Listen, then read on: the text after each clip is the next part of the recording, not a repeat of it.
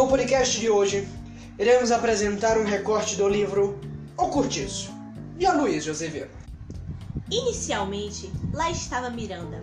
Na solidão da noite em seu quarto, ele gritava possesso, semeando a inveja que em seu corpo crescia.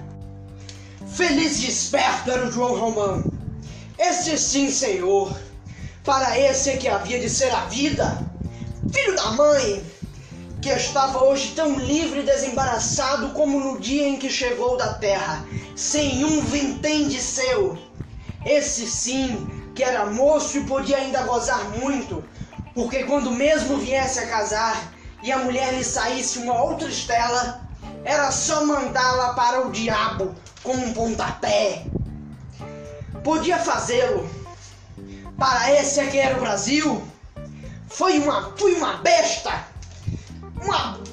Grandíssima besta.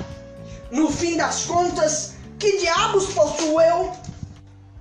Durante dois anos o cortiço prosperou, dia para dia, ganhando mais força, socando-se de gente. E ao lado, Miranda assustava-se, inquieto com aquela exuberância brutal de vida, aterrado de frente daquela floresta implacável que lhe crescia junto da casa, por debaixo das janelas e cujas raízes, piores e mais grossas do que serpente, minavam por toda parte, ameaçando rebentar o chão em torno dela, rachando o solo e abalando tudo. Tempos depois, a inveja já não habitava mais o Miranda, ou melhor, agora Barão do Freixal. Passara a dominar o bruto vendeiro, João Romão, que durante todo o dia, irado, não parava de reclamar. Barão? Por essa eu não esperava!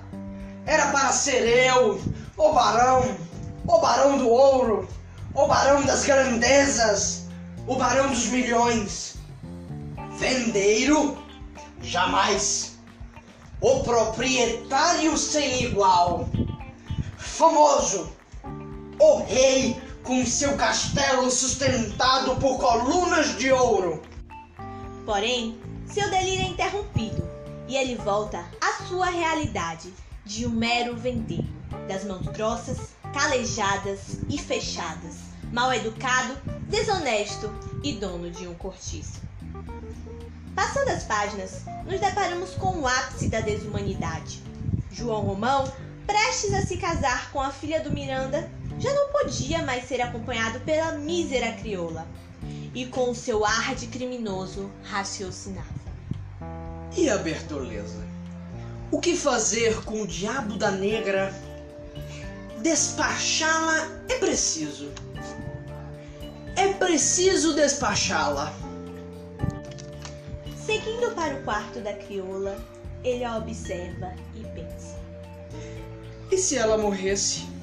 Não satisfeito, a mente se aprofunda na obscuridade. E se eu a matasse? Como valor primário, o livro naturalista traz o lado animalesco da humanidade, tanto como a inveja que os, que os corroeu e rouba-lhes a sensatez, tanto como a ardilosidade que os permite matar para subir um degrau da sociedade. Além de mostrar parte do processo de urbanização dos grandes centros, de forma desorganizada e bastante acelerada. Finalizamos aqui o podcast, realizado pelos alunos Davi Miranda Oliveira e Tainá Borges, da primeira série A. Agradecemos sua atenção.